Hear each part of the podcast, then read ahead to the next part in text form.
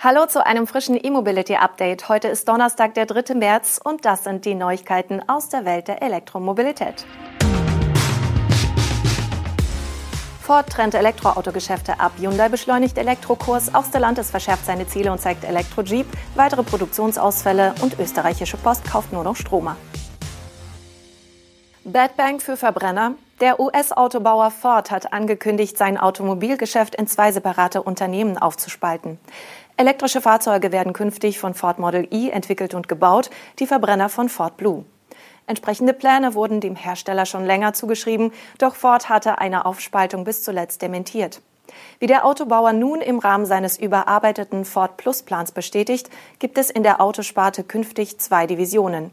Wir gehen aufs Ganze und schaffen separate, aber komplementäre Unternehmen, die uns Start-up-Geschwindigkeit und ungezügelte Innovationen geben, heißt es. Zusammen mit dem industriellen Know-how, dem Volumen und den Kultmarken von Ford Blue wollen die Amerikaner den Wandel schneller schaffen.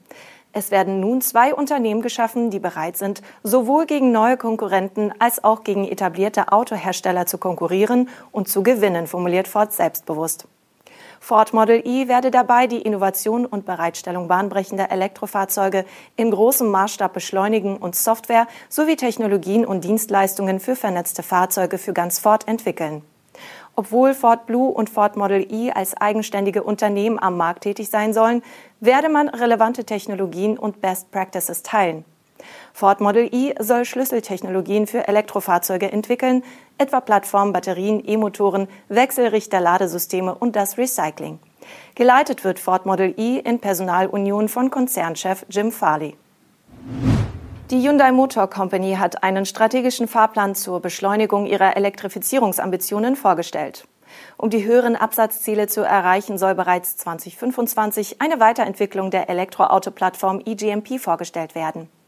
Im Rahmen des neuen Plans, der bei einem virtuellen CEO Investors Day vorgestellt wurde, erhöht Hyundai das jährliche Verkaufsziel für rein elektrische Fahrzeuge von den zuvor angekündigten 560.000 Einheiten bis 2025 auf 1,87 Millionen Einheiten bis 2030.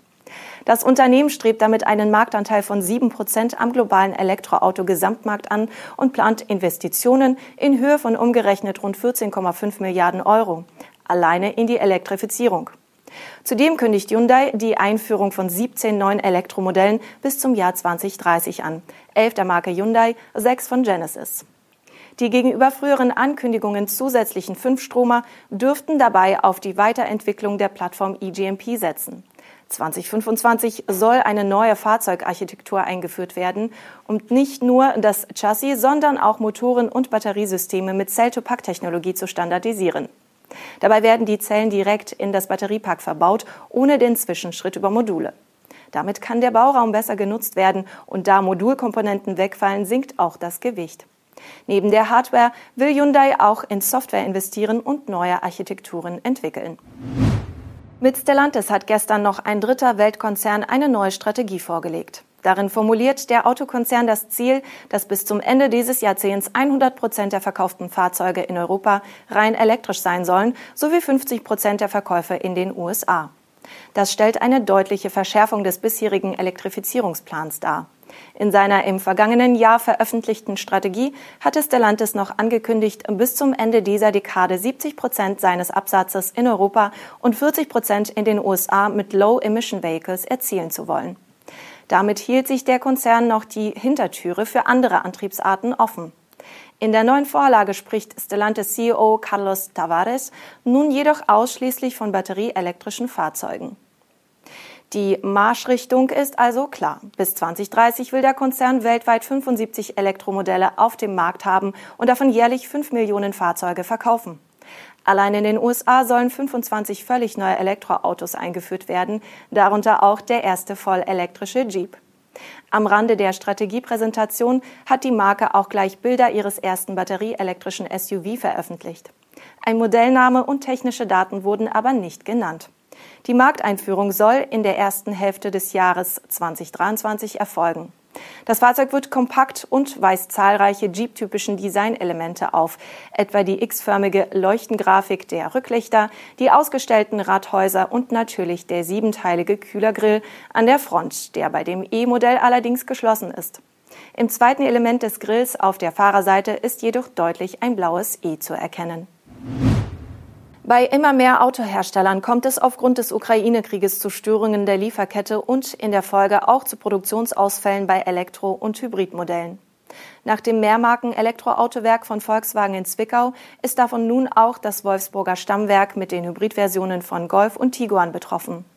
Einen Produktionsstopp beschlossen hat auch BMW für seine Werke Dingolfing und München. Dort laufen normalerweise der iX, der i4 und viele Plug-in-Modelle vom Band.